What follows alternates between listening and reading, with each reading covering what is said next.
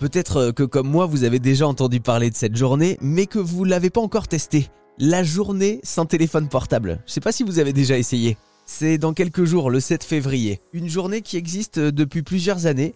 Et c'est vrai que quand on a testé une fois, on prend conscience à ce moment-là de notre addiction à ce petit objet qui fait partie intégrante de nos vies. Oui, on est d'accord, le téléphone portable est super utile, mais ça fait quand même du bien de déconnecter un petit peu.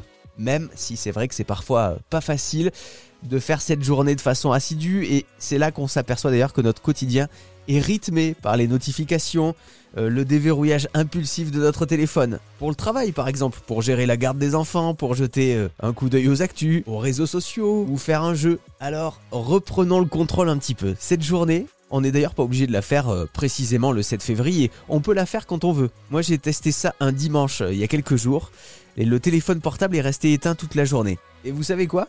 Qu'est-ce que ça fait du bien? D'après une moyenne en France, on passerait entre 1h30 et 3h chaque jour sur notre smartphone. Alors si je fais le calcul de tête... Bon non, plutôt avec la calculatrice.